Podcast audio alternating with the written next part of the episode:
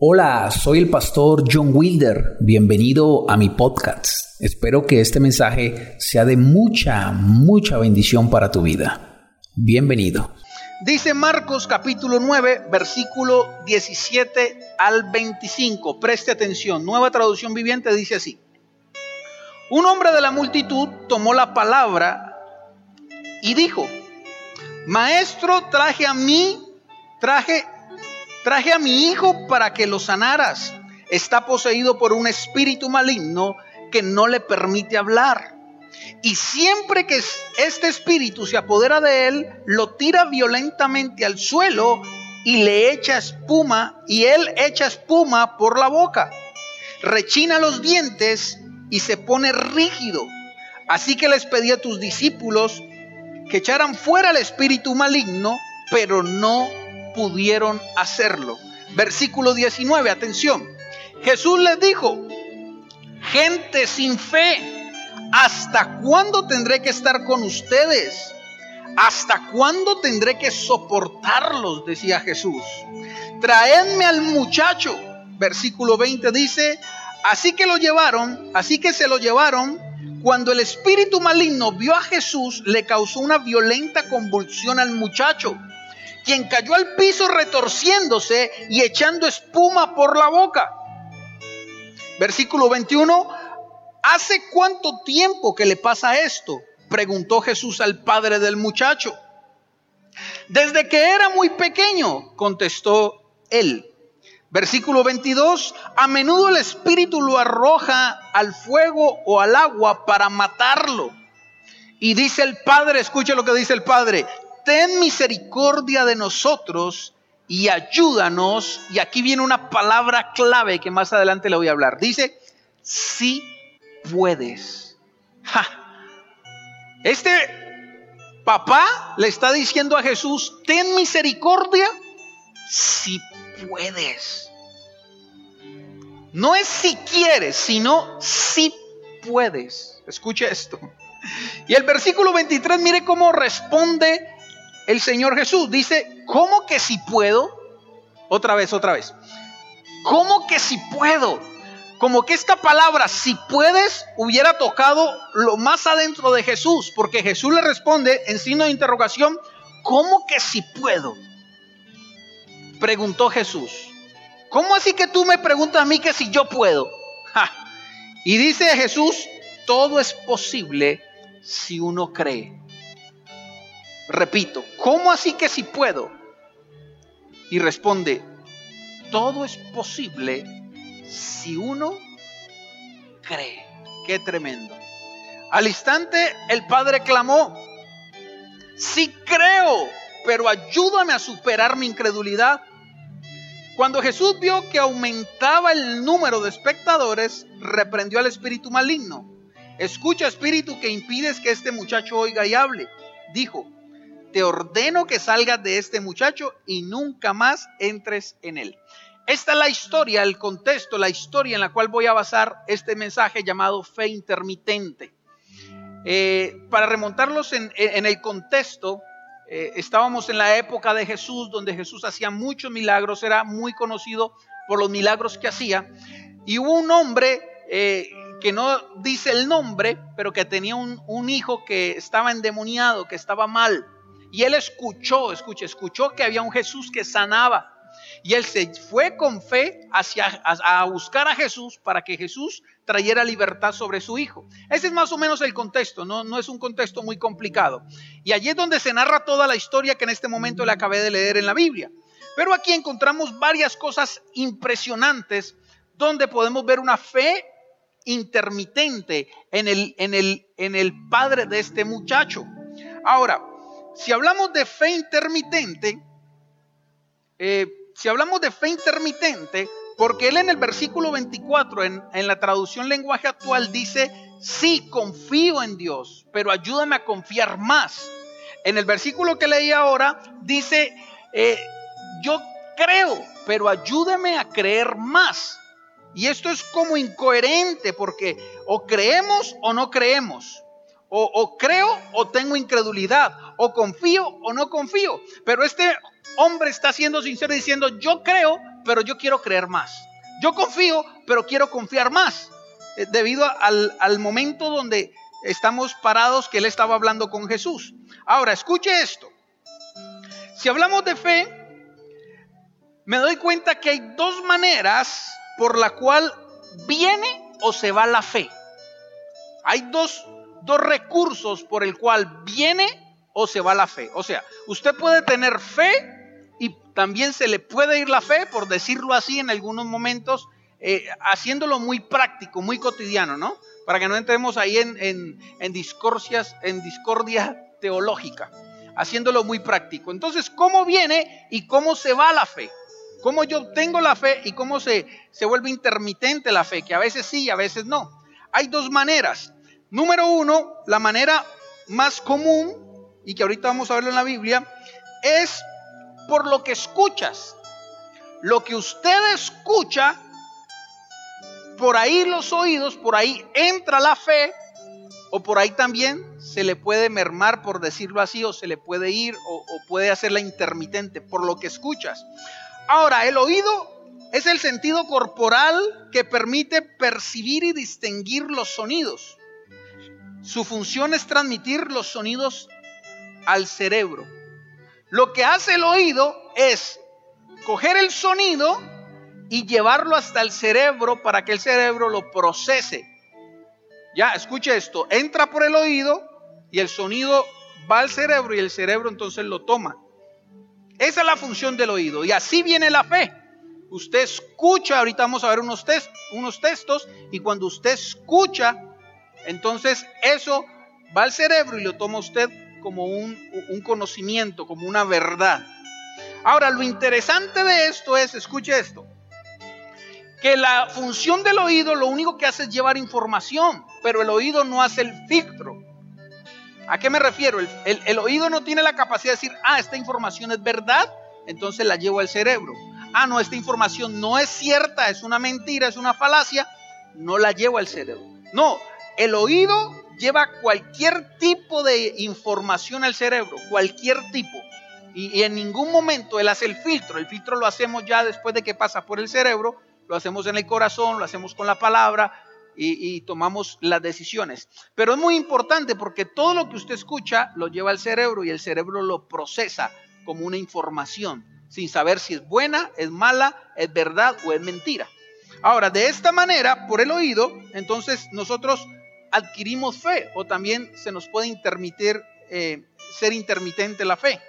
¿Qué otra manera, pastor? Bueno, por lo que ves. y aquí es algo que me llama mucho la atención. También por lo que usted ve puede venir o también se le puede hacer intermitente la fe. Pero ¿qué es la vista, pastor? Escuche esto. Es el sentido corporal que permite ver las cosas materiales. A ver, el oído toma una onda sonora y la lleva al cerebro. En la vista lo que hace es capturar una imagen que es corporal, o sea, es algo tangible, algo que se ve. ¿Me explico? Y la lleva también al cerebro. Pero escuche esto, la visión es la ilusión óptica. O sea, la ilusión óptica es una imagen que engaña el sistema visual desde el ojo al cerebro y lo lleva a percibir la realidad de forma distorsionada. Ay, esto me gusta. Escuche esto, de forma distorsionada. La vista es una ilusión óptica que nos lleva a percibir la realidad de varias formas. Ojo a esto. Usted puede estar viendo lo mismo que yo, pero usted lo lleva a su cerebro y lo procesa diferente a como lo puedo procesar yo. Ejemplo, usted en este momento está viendo lo que nosotros le permitimos a usted que vea, lo que la cámara enfoca.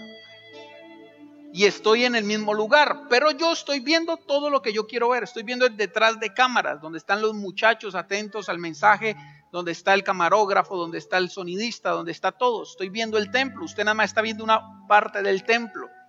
Estamos viendo lo mismo, pero lo procesamos diferente. Usted puede estar diciendo allá un ejemplo, uy, qué bonito se ve, pero yo que estoy acá, puedo decir, uy, está sucio. Es la misma imagen, pero usted la procesa de forma diferente. Y ese es el problema de la vista, que no es algo... Eh, digámoslo, real, sino que es una ilusión óptica. Ahora, escuche esto.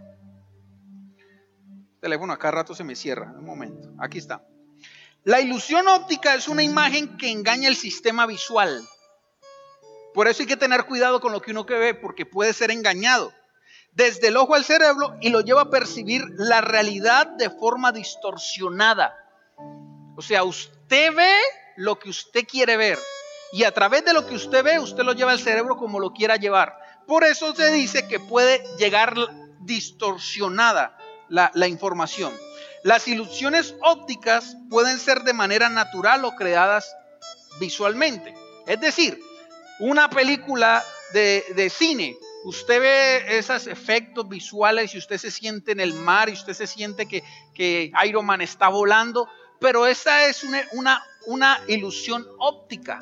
La realidad es que Iron Man lo están sosteniendo unos cables con una pantalla verde de fondo que lo que hacen es quitar esa pantalla y poner el cielo atrás. Entonces lo que están haciendo es engañándonos por los ojos, porque son ilusiones ópticas. Ahora usted me, pastor, ¿a qué quiere llegar con toda esta información? Esta es una información eh, real, pero vamos a ver qué dice la Biblia. Ahora, pensando en estas dos partes, el oído y la vista, entonces hay un dicho popular que dice que todo entra por los ojos. Y yo le añadiría por y por los oídos. Y es una verdad. Todo entra por los ojos y por los oídos. Pero ¿qué dice la Biblia de esto? Présteme atención. Voy a leer unos versículos bíblicos para llegar al, punto central de este mensaje. Romanos 10, 17, atención. Dice, así que la fe es por el oír. ¿Y el oír qué? La palabra de Dios. O sea, la Biblia nos está diciendo de antemano, la fe no viene por lo visual. Présteme atención, no viene por lo visual creer en Dios, creerle a Dios, no viene por lo que usted pueda ver. Creerle a Dios viene por lo que usted escucha y por cuando escucha la palabra de Dios. O sea que la fe real viene, según este versículo, cuando usted escucha la palabra de Dios, no cuando ve. Ahora le voy a explicar la diferencia entre escuchar y ver. ¿Está conmigo? Eso dice Romanos capítulo número 10, versículo 17. Dice la nueva traducción viviente, así que la fe viene por oír, es decir, por oír la buena noticia de Jesús. Segunda de Corintios capítulo 7, 5 eh, versículo 7 dice así, preste atención porque aquí le voy a enseñar algo que el Señor me enseñó. Pues vivimos por lo que creemos y no por lo que vemos. Repito, pues vivimos por lo que creemos y no por lo que vemos. repito, vivimos por lo que creemos y no por lo que vemos. ¿Está conmigo? Entonces, el fundamento bíblico de la fe no es la vista, porque la vista es una ilusión, la vista es una ilusión óptica que te engaña porque uno puede percibir la información a través de los ojos de la manera distorsionada o de una manera como uno quiera verlo. Pero la fe realmente no viene por lo que usted ve, sino por lo que usted escucha la palabra de Dios. Y cuando dice nosotros vivimos por lo que creemos y no por lo que vemos, lo que está diciendo la Biblia es quizá lo que usted está viendo es una ilusión óptica que no se acerca a la realidad de la promesa que Dios te ha dado. Es decir, usted puede estar viendo algo muy mal, pero la fe dice y la palabra dice que Dios te va a sacar de ahí. Así que dice la escritura, si yo soy un hijo de Dios, no puedo dejarme engañar por lo que ven mis ojos. Yo tengo que dejarme mover, creer, caminar por lo que creo y por lo que creo que ha venido a través de los oídos. ¿Por qué, pastor? Porque el que vive por lo que ve es inestable y es desequilibrado.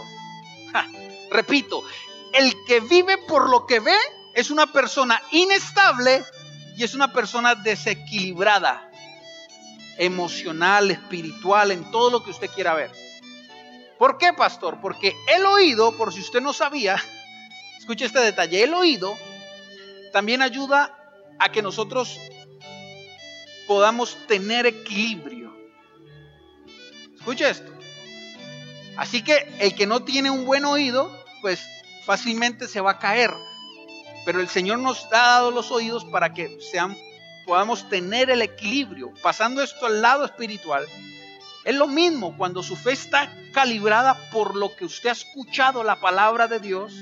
Usted es una persona equilibrada, no por las emociones de lo que ve en sus ojos, sino equilibrada por lo que ha creído, que ha escuchado de la palabra de Dios.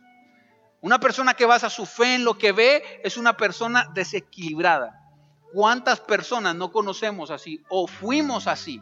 Desequilibrados emocionalmente, desequilibrados espiritualmente. Todo nos afecta, todo nos duele, todo nos hiere, todo nos molesta, todo nos quita la pasión. Somos desequilibrados cuando empezamos a usar más los ojos que los oídos. Así que no podemos caminar por lo que vemos, dice la escritura. Nosotros caminamos por lo que creemos. Yo de usted diría amén allá en casa. Porque nosotros, sinceramente, lo que vemos no es lo bueno, no es lo mejor. Prenda las noticias, noticias verdaderas, pero negativas. Vaya a las redes sociales, encuentra de todo, saturación de información que lo único que hace es mostrarle una realidad en un plano natural de lo que está pasando. Y si usted solo se guía por lo que ve en sus ojos, eres inestable, eres una persona desequilibrada. Así que vamos, diga ya conmigo, echo fuera todo espíritu de inestabilidad espiritual, emocional. Usted no es una persona inestable ni desequilibrada. Que maluco es rodearse de gente desequilibrada. Pero si usted es así o si fuimos así en algún momento, deja de estar parándole bolas a lo que estás viendo y escucha la voz de Dios en el nombre de Jesús. Escucha lo que Dios tiene para ti, no lo que el mundo está diciendo de ti. Escucha más que los noticieros lo que dice la palabra de Dios. Escucha más y llénate más de su palabra que de la información de las redes. De esta manera... Eh, no somos tan desequilibrados. Con mi esposa tomamos una decisión y es dejar de estar viendo noticias. En la casa no vemos noticias. Ahora, no es porque seamos, eh, estemos paniqueados o, que nos dé miedo la situación, no, sino que caímos en cuenta que tanta noticia negativa nos abruma e inconscientemente lo que hace las noticias falsas es como estar, como prevenirlo a uno. Y tenemos que cuidarnos, pero no estar así como prevenidos. Esas personas que están paniqueadas, en el buen sentido de la palabra, están temerosas, están terrorizadas, porque ahorita otra vez los índices de, la, del, del, COVID se elevaron acá en Colombia y en muchos países otra vez. Eh, mantienen así nerviosos porque llenan su mente, su corazón de lo que están viendo en las noticias. Y eso se lo transmitimos y, nos afecta. Dijimos, no más noticias. Incluso yo a veces hay cosas que pasan que sí debo informarme y no estoy informado porque no vemos noticias.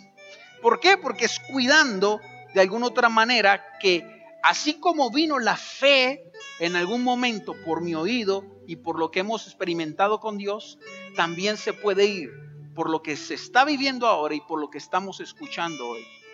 ¿Aló? Entonces dice la Biblia que nosotros no vivimos por lo que creemos, sino por lo que no vivimos por lo que vemos, sino por lo que creemos. Hebreos 11 capítulo 5 al 6 dice así, nueva traducción viviente dice, "Fue por la fe que no ascendió al cielo sin morir. Desapareció porque Dios se lo llevó." pues antes de ser llevado lo conocían como una persona que agradaba a Dios. Versículo 6. De hecho, sin fe es imposible agradar a Dios, dice la Biblia. Todo el que desea acercarse a Dios debe creer que Él existe y que Él recompensa a los que le buscan con sinceridad. ¿Por qué no podemos intermitir, tener una fe intermitente? Porque la fe es la que logra que nosotros agrademos a Dios. Ahora, preste la atención. Yo, evaluaba esta pregunta. ¿Para qué es la fe? Aparte de, de agradar a Dios. ¿O para qué puedo usar la fe? Y lo primero que se me venía es, uno no usa la fe para algo negativo. Aunque hay personas que se están hablando negativo y negativo, pero eso ya se le hace una manía o una mala costumbre. Pero realmente la fe en Dios, usted no la usa para cosas negativas, sino que la usa para cosas positivas. Nadie se levanta creyendo, oh, hoy en el nombre de Jesús en el examen me va a ir mal. Amén por eso. Usted no va a usar su fe para algo negativo.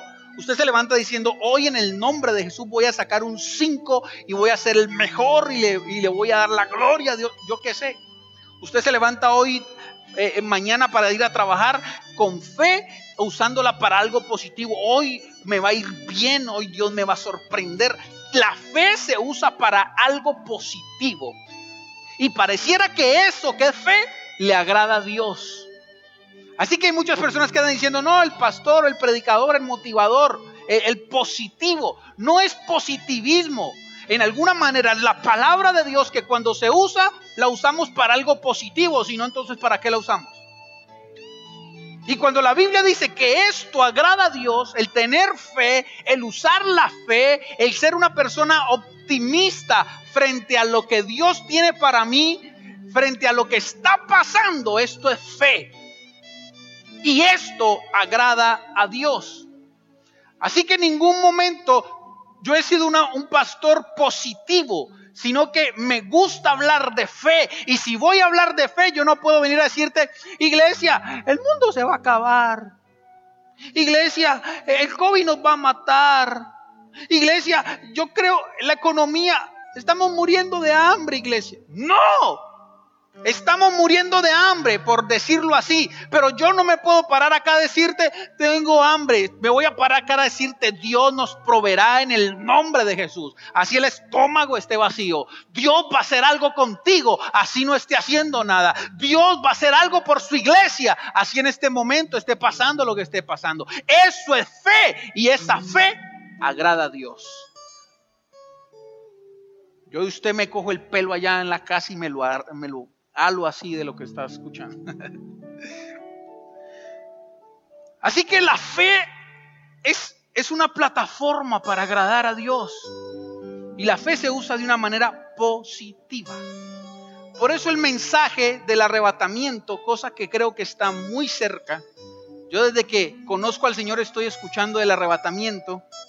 Y la verdad yo creía que estaba retirado que venía. Siempre he creído en esa promesa y el que no, un hijo de Dios que no crea en esa promesa está desequilibrado. Pero yo lo veía muy lejos, debido a que habían algunos acontecimientos que, que hacían falta por cumplirse en la Biblia. Pero hemos entrado en un nuevo mundo, porque el mundo cambió, donde todo lo que dice la Biblia se está cumpliendo. Eso me hace a mí entender de que la venida del Señor está más cerca de lo que nosotros creemos y es momento de estar atentos. Pero yo no puedo predicar esto con pánico, ni puedo predicar esto acusando, ni puedo predicar esto eh, generando terror. Tengo que traer esta noticia con fe. Tengo que traer esta noticia con esperanza. Amén. Así que hay cosas que están pasando que, escuche, se lo dice alguien que no habla mucho del tema y que creía que estaba lejos cualquier momento podemos ser sorprendidos por el Señor. Si hablaba de un avivamiento, voy a hacer un paréntesis aquí porque esto es muy interesante, estos datos. Muchos teólogos hablan de que antes de que venga el rapto, tiene que haber un avivamiento. Hablando con un escatólogo estos días, dice él que el avivamiento ya está. Y se me aclaró una duda. ¿El avivamiento es global o es para el pueblo judío. Y el avivamiento inicia en el pueblo judío, o sea, en Israel, y se expande. Pero ojo a esto, según la información, en Israel hay avivamiento en este momento. Así que los que creían que la venida del Señor estaba lejos, porque primero tiene que haber un avivamiento, quiere decirle que ya el epicentro del avivamiento, que es Israel, ya se está dando. Y este avivamiento no es de ahora, viene hace unos años, viendo cómo judíos se convierten al cristianismo, viendo cómo en Israel están pasando cosas sobrenaturales y la, y la gente que no creía en Jesús está creyendo en Jesús. Así que el epicentro del avivamiento ya está, tiene que expandirse hacia todo el mundo, pero ya empezó. Esto quiere decir que eso está muy cerca. Que era una de las promesas que yo decía, falta mucho. ¿Por qué falta mucho? Porque no hay avivamiento todavía. Pero ya está germinándose el avivamiento donde tiene que empezar. Así que esto es muy interesante. Por ende, la venida del Señor está muy cerca. Ahora sí, como dice nuestra pastora, Maranata. Maranata. Entonces, cierro el paréntesis. ¿Por qué? Porque estas noticias, cuando yo las voy a comunicar con fe, tengo que comunicarlas trayendo esperanza. Amén. El rapto no es para condenación. El rapto es para celebrarlo. Obvio que si usted no está caminando, no ha creído, no recibe la promesa y usted va a sufrir las consecuencias. Pero si usted me está escuchando en esta mañana, donde quiera que me esté escuchando, donde quiera que me vaya a escuchar, quiero decirle que esto no es para generarle temor, sino para decirle que hoy usted tiene una oportunidad de creer en Jesús y poder ser parte de sus promesas. Porque aunque te parezca una fábula, el Señor viene porque viene. Y esto no tiene que generarte temor, al contrario, esperanza de que Dios va a cumplir su promesa y ha pensado en ti, en el nombre de Jesús. Entonces la fe es para agradar a Dios. Amén. La fe es para agradar a Dios. Termino otro versículo. Tengo dos más, pero voy a tocar solo, bueno, voy a tocar los dos. Juan capítulo 20, versículo 27 dice, entonces le dijo Tomás, aquí habla de que Tomás Habla de que Jesús, después de que había muerto, resucitó y se le presentó a sus discípulos. Pero cuando Él se le presentó, después de haber resucitado a sus discípulos, Tomás no estaba. Tomás estaba haciendo el mercado. Eh, no estaba en ese lugar. Cuando Tomás llega ante los discípulos, los discípulos le cuentan, Tomás, Jesús vino. Y, y Tomás dice, hasta no ver, no creer. Bueno, eso es un refrán que se sacó de allí. Hasta ver, no creer. Escucha esto, hasta que yo no vea, no creo. Hasta que yo no meta mis dedos en el hueco de la mano que tiene el Señor, yo no creo. Así que Tomás no, no creyó porque él quería el efecto visual para poder creer. Escucha esto, el teléfono me cierra cada rato. Y esto fue lo que dijo Jesús, escuche muy bien, dice, entonces le dijo Tomás a Jesús, le dijo, pon tu dedo, entonces le dijo a Tomás, perdón, Jesús le dijo a Tomás, pon tu dedo aquí y mira mis manos, mete tu mano en la herida de mi costado, ya no seas incrédulo, cree. Mi Señor y mi Dios, exclamó Tomás. Entonces Jesús le dijo, tú crees porque me has visto. Tú crees porque has tenido una ilusión óptica. Tú crees porque necesitas que tu sentido visual capte algo material, algo tangible. Por eso tú crees. Y dice punto y coma, benditos son los que creen sin verme. Fe real. Tomás tuvo que ver para creer. Pero Jesús establece algo pero los que creen sin ver son benditos. ¿Sabe qué significa bendición? Bendición significa hablar bien. Cuando digo voy a bendecir a alguien, o sea, voy a hablar bien de alguien. Cuando la Biblia dice que usted y yo creemos sin ver, porque usted y yo creemos que Jesús murió y no lo vimos morir. Porque usted y yo creemos que Jesús resucitó y no lo vimos resucitar. Porque usted y yo creemos que Dios está vivo y está presente en este momento, en este lugar y allá donde tú estás y no lo tocamos y no lo vemos. Porque usted y yo hemos decidido creer en algo que nuestros ojos no vieron, pero decidimos creer. Y aquellos que deciden creer sin tener un efecto visual, sino que entra por sus oídos la buena noticia, dice la Biblia, son benditos. O sea, de alguna otra manera, el Señor habla bien de los que creen sin ver. El Señor habla bien y esto agrada. Usted se puede imaginar a Dios hablando bien de ti. Usted se puede imaginar a Dios hablando bien de ti como lo hacía con, por ejemplo, Job, que le decía, no has considerado a mi siervo. Porque la fe real no entra por los ojos, entra por los oídos. ¿Aló? Último versículo dice así.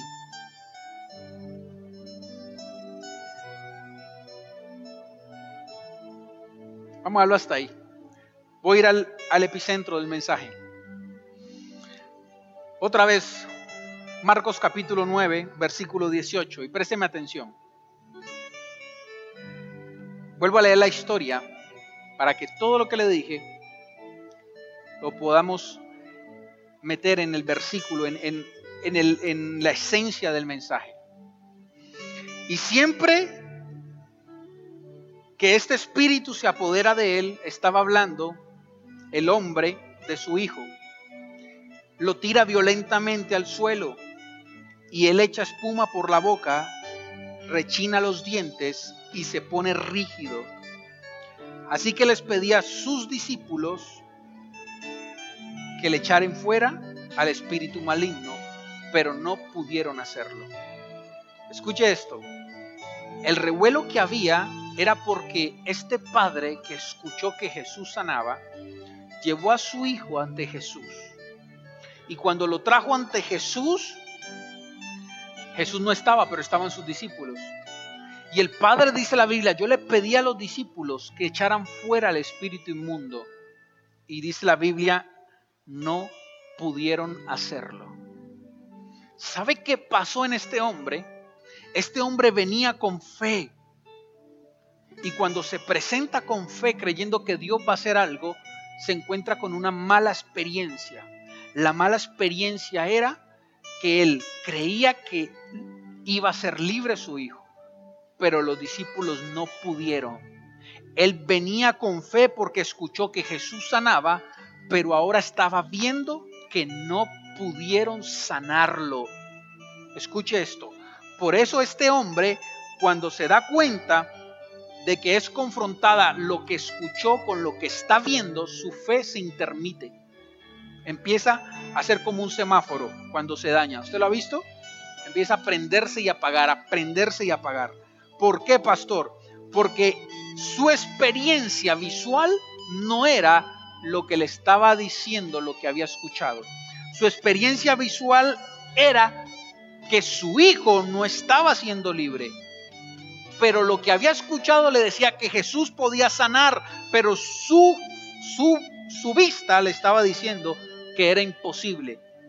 Ahora, ¿qué quiero decirle, iglesia? Escúcheme muy bien. Las experiencias del pasado, los fracasos del pasado, escúcheme muy bien, solo son un efecto visual que lo único que hacen es traerte duda al presente. Lo que le estaba pasando a este hombre era teniendo una, una ilusión visual de un fracaso momentáneo. Él creyó que iba a ser libre, pero no pudieron liberarlo. Y esa experiencia, ese fracaso lo llevó a dudar después. Así que quiero decirte algo, todo lo que te pasó atrás, todo lo que te pasó atrás, todos los fracasos que experimentaste, Todas las veces que metiste la cabeza y no te salía bien, todas las veces que lo intentaste y no lo lograste en tu pasado, todo fracaso que experimentaste con tus ojos, que lo viviste, que fue una realidad, que lo experimentaste en carne propia, quiero decirte que es un efecto visual, que lo único que quiere hacer es engañarte para que dudes en el presente de lo que Dios ha dicho de ti. Aunque los ojos estén viendo cosas contrarias, tú tienes que pararte en y decir, esto es un efecto visual, esto no es la realidad de lo que Dios me habló. Y este hombre dejó que lo que estaba viendo afectara su fe. ¿Cuántas veces no nos ha pasado esto? Que lo que realmente vemos afecta lo que hemos creído. Pero alguien tiene que levantarse en esta mañana allá donde está y decir, lo que me pasó solo fue una visión óptica, solo fue un efecto óptico, fue algo que percibí, pero esa no es mi realidad. Mi realidad es la que dice la Biblia, lo que yo he escuchado, lo que la Biblia dice de mí, no lo que están viendo mis ojos. Así que todo lo que te pasó y todo el fracaso de ayer, solo puedes tomarlo como un efecto visual y no puede tocar tu fe hoy. Porque mire lo que dice, dice la Biblia que él dice, no pudieron. Es lo mismo cuando usted dice que tiene fe, por ejemplo, por poner un, ejemplo, y usted va a pedir trabajo. Usted alista su hoja de vida, su currículum con fe. Usted va a la empresa, va motivado, va creyendo, va orando. Y en el momento que se sienta a esperar, usted ve a alguien que también está compitiendo por el puesto. Y el de allá habla inglés, sabe sistemas, sabe callar, cosa que usted no sabe hacer. Está mejor preparado y su fe empieza. Ay, se lo van a dar a él. Ay, él está más preparado que yo. Hasta ahí empieza a intermitirse la fe. Cuando llegas y te dicen muchas gracias, no nos llamen, nosotros lo llamamos. Hasta ahí llegó la fe. Porque lo que entró por los ojos fue el gesto que hizo el que te iba a contratar, que hizo lo que entró por tus ojos fue cuando viste al otro que estaba mejor preparado que tú, lo que entró por tus ojos, lo que percibiste, fue una atmósfera que era contraria a ti, pero eso fue un efecto visual, que lo único que estaba haciendo y tratando es dañar tu fe, romper tu fe. Pero la Biblia nos está enseñando que eso que usted ve y percibe con sus ojos puede estar distorsionado porque en su mente el jefe está pidiendo a alguien bien preparado. Pero la realidad es que el jefe está pensando, yo no quiero a alguien bien preparado, yo quiero a alguien con valores y principios. Y usted se va así, aburrido. Mientras que el jefe allá quedó pensando, este muchacho es el que necesito. Y usted se va así. Porque el efecto visual lo que usted captó por los ojos, la escena que usted capturó, pareciera que te era contraria. Y llegaste a la casa no como entraste, sino yo soy un fracasado, yo no sé inglés, yo no me he preparado, yo no puedo, yo no puedo. Pero tus ojos te están engañando. Por eso, cuando este joven, este hombre, lleva a su hijo para que lo sanen y no lo sanan, sus ojos están viendo una realidad. Y esa realidad la mete en sus ojos, la lleva al cerebro y cuando la lleva al cerebro lo que está es recibiendo una información negativa. Pero quiero decirte que eso, aunque es real, a la misma vez es una ilusión óptica. Lo que estás viendo no es lo que Dios está planeando. Quizás usted está viendo la nevera vacía, Quizás usted está viendo que no hay ingresos. Quizás usted está viendo que ya no hay un pedacito de carne en el almuerzo. Quizás usted está viendo que todos sus planes, sus estudios se pararon. Quizás usted está viendo que las cosas no están bien. Quizás usted está viendo que este año 2020, a través de la pandemia, todo ha desmejorado de una manera impresionante, pero eso es lo que está percibiendo tus ojos. Quizás usted está confiado en muchas cosas porque se le dan o no se lo ven, pero eso es lo que usted está percibiendo a través del sentido de la vista. Eso no tiene nada que ver con lo que usted ha escuchado de Dios. Eso no tiene nada que ver con lo que Dios está fraguando por debajo de esa ilusión óptica. Así que este, este padre su fe se intermitió porque vio que su hijo no fue sano.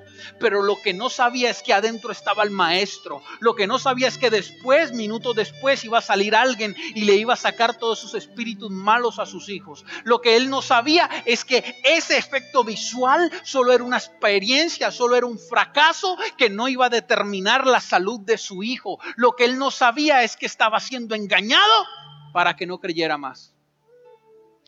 Y llegó con fe, pero se le intermitió. Y llegó con fe, pero dudó. Y llegó con fe y experimentó el fracaso. Ahora, ¿cuántas veces no nos ha pasado? Claro que hemos experimentado fracaso. Claro que a veces las cosas no salen como quiero. Pero eso es un efecto, es una ilusión visual. Simplemente. Vamos, cierra sus ojos y diga conmigo, todo experiencia de fracaso del pasado solo es una ilusión óptica para mi vida y no pertenece a mi presente, ni mucho menos a mi futuro, en el nombre de Jesús. Diga conmigo, todos los fracasos simplemente son experiencias y no afectan en nada mi fe en el nombre de Jesús. No puede afectar tu fe en el nombre de Jesús. Mire lo que sigue diciendo el texto para ir acabando. O sea, faltan tres horas. mentira, mentira. Sigue diciendo el texto. Versículo 22. A menudo el Espíritu lo arroja al fuego y al agua para matarlo. Ten misericordia de nosotros, ayúdanos si puedes. ¿Ayúdanos qué? Si puedes. Ayúdanos si puedes. Versículo 23 Jesús le refuta diciendo, ¿cómo que si puedo? Para el que cree todo es posible. Para el que cree todo le es posible. Y escuche esto, Jesús no estaba hablando, este versículo es tremendo porque dice, ¿cómo que si puedo? Preguntó Jesús. Y después respondió, todo es posible si uno cree. Escuche lo que el Señor me está enseñando. Aquí no está hablando y confrontando en primera instancia la fe del, del Padre. No es que le está diciendo, si usted cree es posible. Porque la pregunta es, no es si usted puede hacer el milagro, sino que él le está diciendo a Jesús, Jesús, si usted puede, por favor hágalo. ¿Sabe que hay una diferencia entre poder y querer? La mayoría de las personas que fueron confrontadas en su fe le dijeron a Jesús, si tú quieres, hijo de David, sáname. Si tú quieres, una cosa es uno querer y otra cosa es uno poder. Pero este hombre no le está diciendo Jesús, si tú quieres, le está diciendo, si tú puedes dudando del poder de Dios, dudando que si realmente Jesús puede hacerlo. ¿Por qué ahora este padre estaba dudando que si Jesús puede hacerlo? Porque él antes había creído que Jesús podía, pero una mala experiencia, un fracaso, le dijo a través de sus ojos que no habían podido sus discípulos. Entonces él viene ante Jesús y le dice, Jesús, tus discípulos no pudieron, entonces yo creo que tú tampoco puedes. Por eso no le dice que si quieres. Y cuando le dice Jesús, si puedes. Y Jesús en otra manera se timbre. Dice, ¿cómo que si puedo? Yo puedo. Y viene la enseñanza. Porque el que cree todo es posible. No le estaba diciendo a él que creyera en primera instancia. Le estaba diciendo, yo creo. Yo Jesús creo. Y porque creo puedo, escuche muy bien, porque creo puedo sanarlo, porque creo puedo sanarlo. Y esto es una enseñanza tremenda, porque realmente la fe va acompañada del puedo, del que se puede lograr. El que no tiene fe no puede, el que tiene fe puede. Quiere decir que yo puedo porque creo, yo puedo porque creo. Si en algún momento te han metido mentiras en tu cabeza que no puedes, que no lo vas a lograr, que es imposible, que no estás calificado, que, te va a ir mal, que no puedes hacer nada es porque te falta fe. Porque Jesús está diciendo, yo puedo sanarlo porque creo, porque para el que cree todo le es posible. Así que hay una gran diferencia entre el querer y el poder. El querer es yo puedo, pero no quiero. Aquí es yo quiero y puedo. Vamos, usted y yo tenemos un Dios que puede y quiere, que puede y quiere, que quiere y puede. ¿Por qué? Porque para el que cree todo le es posible. Así que escuche esto. Jesús está diciendo, yo puedo. Pero ¿sabes por qué puedo? No porque porque yo quiera nomás. Yo puedo porque quiero. Eh, yo puedo porque creo. Yo puedo porque creo. ¿Usted no ha visto que hay personas que quieren pero no pueden ayudarte. Y también viceversa, hay personas que pueden y no quieren ayudarte. Pero tenemos un Dios que quiere y que puede. Y puede porque cree. Así que levanta tu mano y di conmigo, yo puedo porque creo. Otra vez, yo puedo porque creo. Yo creo y por eso puedo. En el nombre de Jesús, que se vaya de tu mente el no puedo. Que se vaya de tu mente, de tu corazón, el fracaso. ¿Quieres fracasar? Deja de creer. ¿Quieres fracasar? Deja de creer. ¿Quieres sentirte menos? Deja de creer. Pero yo puedo porque creo. Yo puedo porque creo. Yo puedo porque creo. Tú puedes porque crees en el nombre de Jesús. Qué vaina, se me cierra cada rato el teléfono.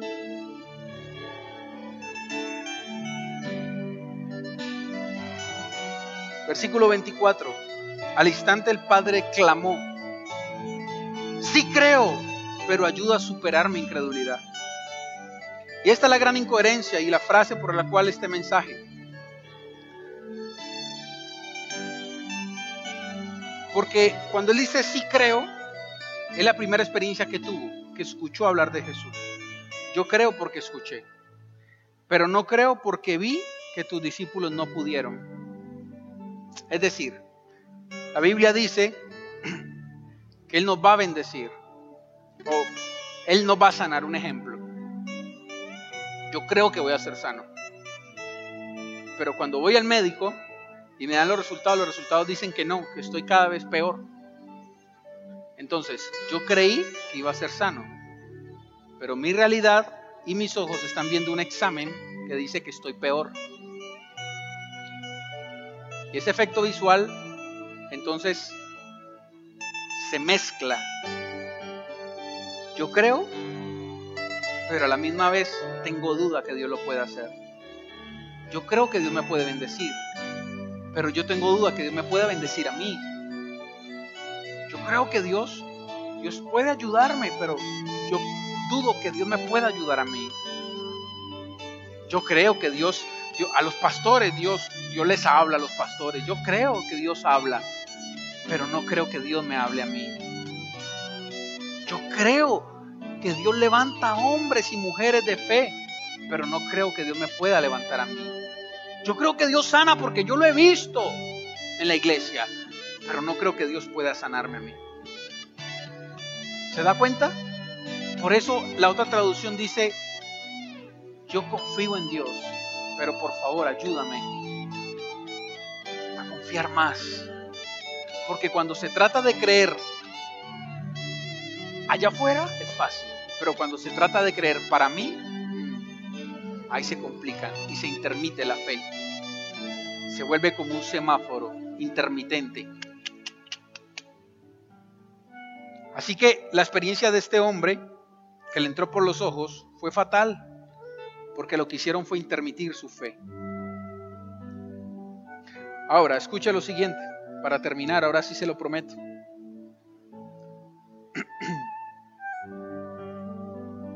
Versículo 25, préstele, atención a esto que pasó aquí.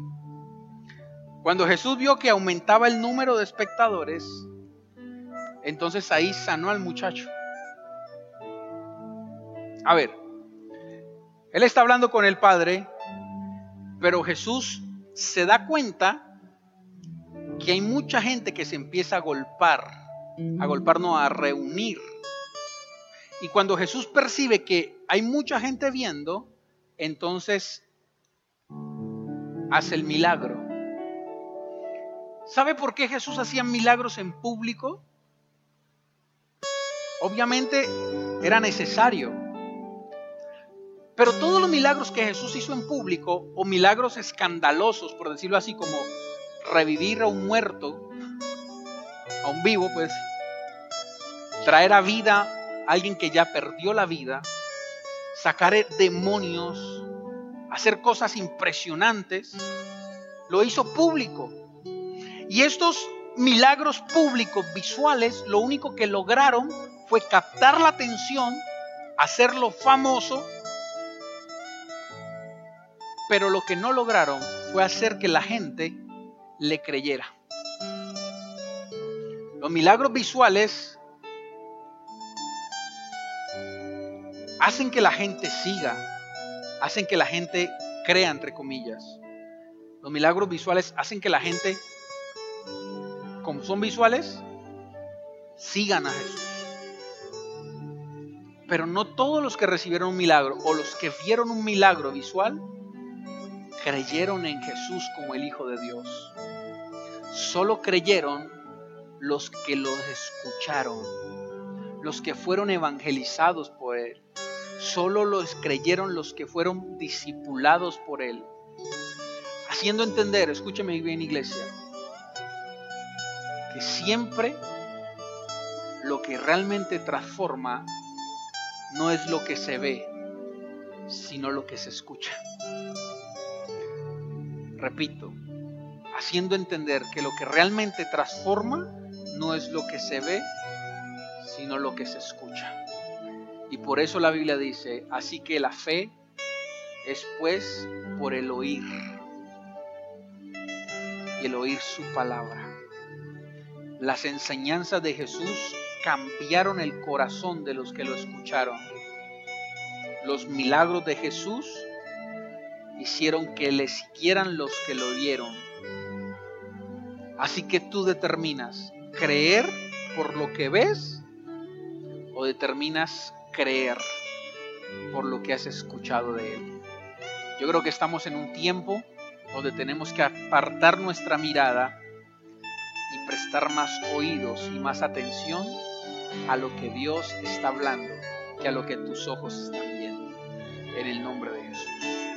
¿Cuántos dicen amén allá en casa? Yo quiero orar por ti. Quizás usted en esta mañana se pueda sincerar conmigo en algunos casos y decir, yo he tenido una fe intermitente. Yo he vivido, he vivido experiencias que han, han cortado mi confianza, han cortado mi fe. Quizás usted puede decir, pastor, estoy abrumado con las noticias, estoy abrumado con las malas noticias, con las noticias negativas. Quizás usted puede decir, pastor, eh, hay tanta información en las redes que me cuesta creer. No todo lo creo. Y también nosotros hemos de alguna otra manera impulsado el, el, hacer que a la gente se le haga una llaga en la fe. Porque lo único que hacemos es prevenirla. No escucha tal, mucho cuidado, que lo engañan, que mire, que lo otro. Y estamos más prevenidos dejando de creer que realmente creyendo. Y así como usted cree que ese pastor no es de Dios, así como usted cree que esa iglesia no es de Dios, así como uno cree que ese, ese gobernante no es de Dios, así como uno cree tantas cosas, eso se le devuelve a uno. Y a uno ahora empieza a creer y a decir, ¿será que es cierto Dios? ¿Será que es cierto la iglesia? ¿Será que todo esto vale la pena? ¿Será, será? Y esa información te abruma tanto que estamos intermitiendo nuestra fe y por ende dejando de agradar a Dios. Así que si usted es uno de esos, y si usted se puede unir a mi club, de los que en algún momento prestamos más atención a lo que veíamos que a lo que escuchábamos, creo que es un buen momento para que retomemos nuestra fe, para que volvamos a creer. Es cierto, tendremos aflicciones, iglesia, pero también es cierto, confiemos Dios está con nosotros. Es cierto que se viene un nuevo orden mundial y no podremos cambiar eso, pero también es cierto que Dios ha guardado a sus escogidos. Es cierto que la economía está dando un giro impresionante y que quizás el efecto visual que tienes ahora no es el mejor ni el óptimo, pero también es cierto que hay una palabra que dice que podemos confiar en aquel que está con nosotros que si Él tiene cuidado aún de las aves y de los lirios del campo, cuánto no más de nosotros. Eso también es cierto, iglesia. Es cierto que las cosas tienden a empeorar porque la Biblia lo dice, pero también es cierto que tenemos una promesa que Él estará, Él estará, Él está y estará contigo. Así que hoy es necesario que tu fe vuelva a agradar a Dios. Hoy es necesario que vuelvas a ser osado con Dios. Hoy es necesario que volvamos a activar la fe para creer que Dios en medio de la oscuridad, Él saca una luz y nos bendice en medio de. Dice la escritura que cuando más hubo hambre, cuando más hubo malas noticias, ahí Dios bendijo a sus hijos y tú eres uno de ellos. Así que es momento de echar fuera el temor, fuera el no puedo, fuera la incertidumbre y llenarnos de fe. Porque como dice esta canción y dice un versículo, nosotros somos como la aurora, que vamos de aumento en aumento en el nombre poderoso de Jesús. Vamos de fe en fe en el nombre de Jesús. Padre, lloro por la iglesia que en esta mañana se ha congregado. Te pido que le hayas hablado, Señor, que esta enseñanza, más que prédica, sino una enseñanza al corazón, pueda causar el efecto, Señor, devolverle las confianza, de devolver la fe, devolver, Señor, a, a, entender que debemos confiar en lo que hemos escuchado de ti, porque nosotros vivimos no por lo que vemos, sino por lo que creemos, Señor. Padre, nuestra vista nos ha engañado, nuestra vista nos ha engañado, pero hoy decidimos, Señor, no caminar por lo que dice nuestra vista, sino por lo que tú has dicho de nosotros, Señor. Hoy nos levantamos en fe, te pedimos perdón por la incredulidad, te pedimos perdón por ser intermitente, te pedimos perdón, Señor, en el nombre de Jesús. Deseo que hayas escuchado a Dios a través de este podcast, aspirando que puedas realmente aplicarlo en tu vida para que provoque cambios sobrenaturales en la misma. Soy el pastor John Wilder y hasta la próxima. Bendiciones.